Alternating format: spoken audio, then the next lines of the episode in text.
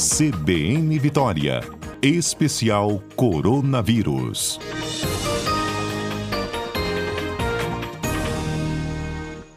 Meu bom dia para Etel Maciel, abrindo a semana com os destaques da nossa cobertura jornalística. Bom dia, Etel.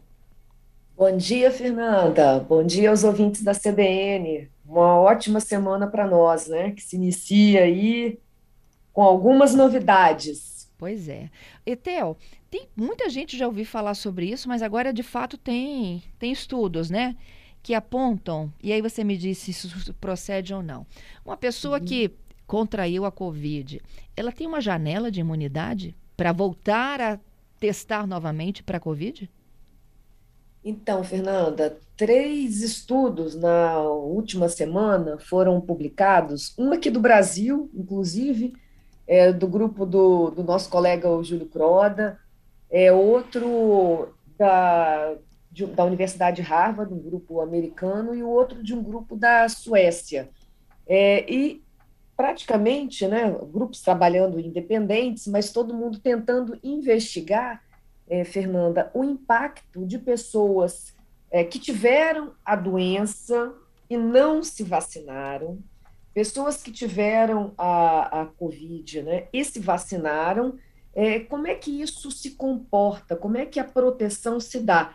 Porque se a gente se lembrar aqui, a, nós tivemos é, durante principalmente aqui no Brasil, foi uma frase recorrente, inclusive do presidente, de que ele já tinha tido a infecção, então ele não precisava é, se vacinar, né? Então, acho que os nossos ouvintes podem se lembrar disso. E assim, alguns outros apoiadores, né, que, que acabam seguindo, né, é, o que o presidente diz, é, acabaram também não se vacinando e dizendo, né, eu já tive Covid, então não preciso tomar vacina. Então, os estudos basicamente tinham essa pergunta, né? Então, assim, a, a proteção da infecção prévia, né, da infecção pela doença, ela é semelhante à proteção pela vacinação? É, o que, que é melhor? Então, as, as, as investigações tentaram responder isso. É, aqui no Brasil, o grupo estudou aí a, várias, uh, esse grupo que, que é coordenado pelo Júlio, eles têm acesso, Fernanda, a todos os, todos os dados de pessoas vacinadas, como são dados nominais, né, com, a gente consegue saber quem dessas pessoas internaram, quem não se vacinou e internou, então tem como analisar isso, né, uhum. é, por uma, por uma, é, uma parceria que, que, ele, que eles têm, né, com, conseguiram aí com o Ministério da Saúde, tem como analisar esses dados que a gente chama de dados nominais. É uma série de questões éticas em pesquisa que precisam ser feitas, por isso que é difícil a gente ter essas análises, mas eh, esse grupo da Fiocruz, como também Fiocruz é Ministério da Saúde, né, é, conseguiram, então, fazer essas análises com as internações e a vacinação.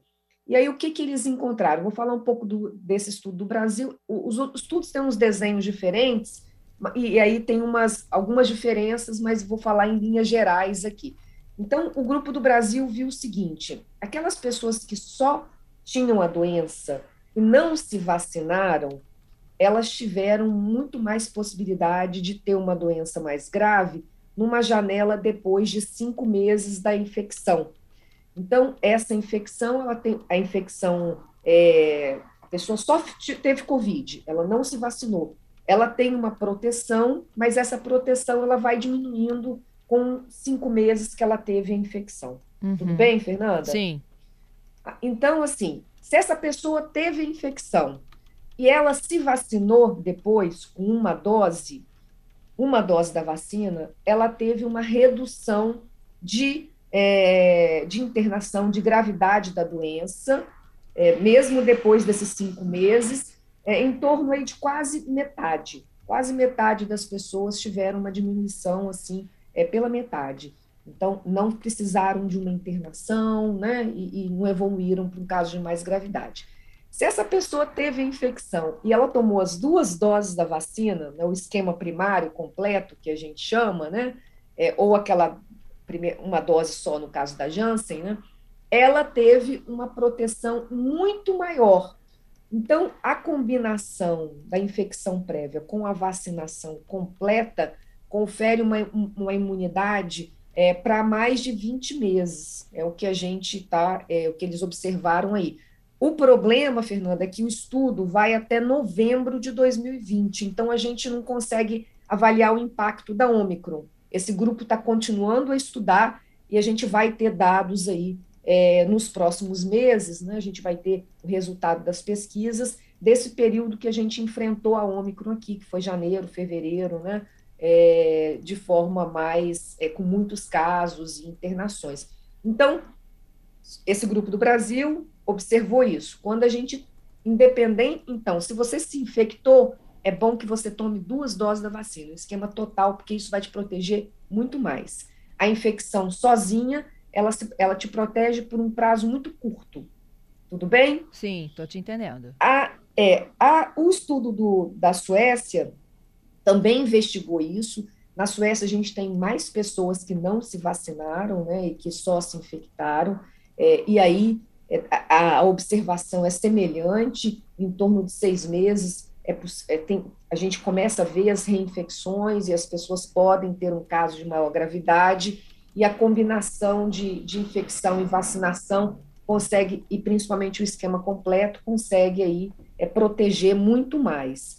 É, o único problema, né, e também né, os dados do, do grupo de Harvard é, falam a mesma, tem a mesma conclusão né, da importância da vacinação completa independente de você ter tido uma doença prévia e a proteção que essa combinação ela oferece, que acaba sendo maior.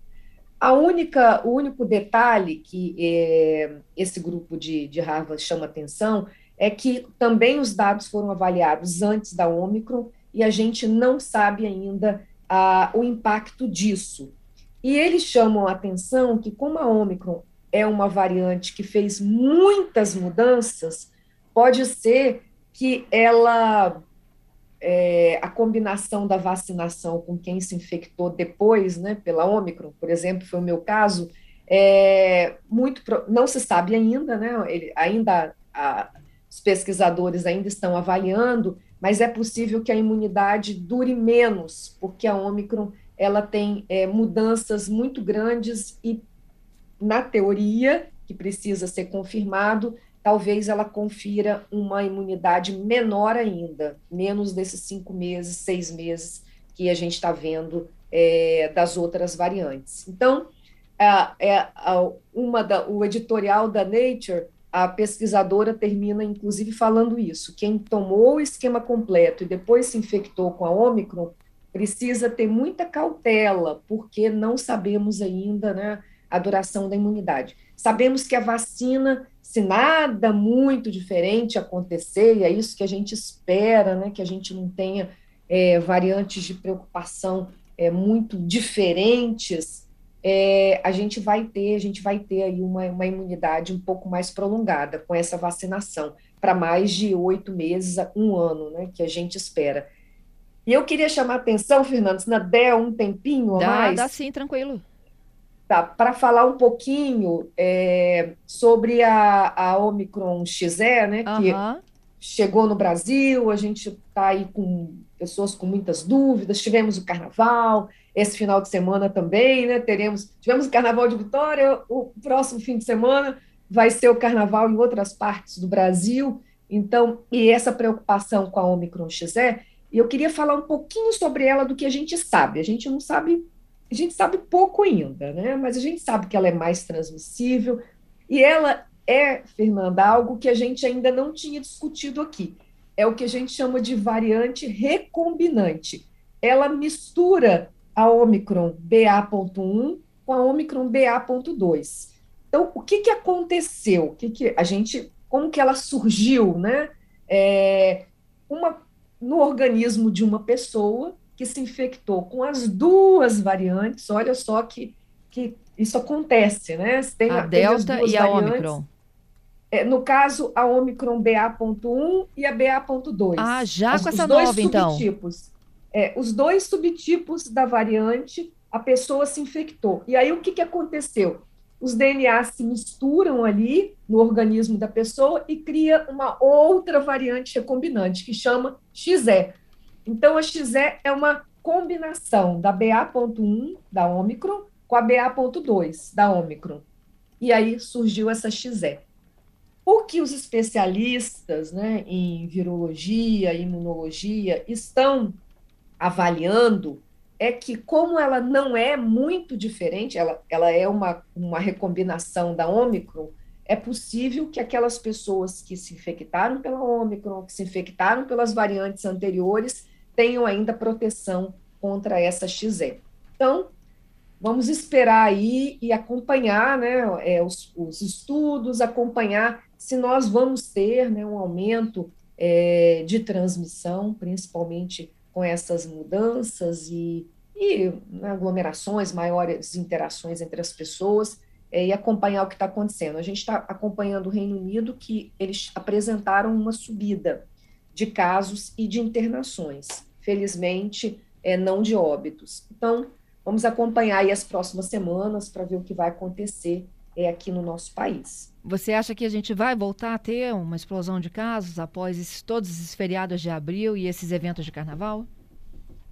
Olha, Fernanda, é difícil a gente dizer assim com certeza, mas é, o que eu, eu espero, como nós não estamos diante de, um, de novas variantes muito diferentes que teriam capacidade de causar reinfecção em pessoas que tiveram a doença, e como nós saímos de uma onda é, muito explosiva e muito grande né, da Omicron agora em março, é, e aí gente, nós teríamos ainda uma imunidade né, conferida por essa doença e também um percentual alto de vacinação, eu acredito que nós não tenhamos uma, uma explosão de casos muito grandes. Eu acredito que nós vamos ter um aumento natural pela movimentação das pessoas, mas não acredito que nós teremos uma, uma onda muito grande, uma explosão de casos, porque nós estamos falando de variantes que são semelhantes. Então, do que a gente sabe até agora,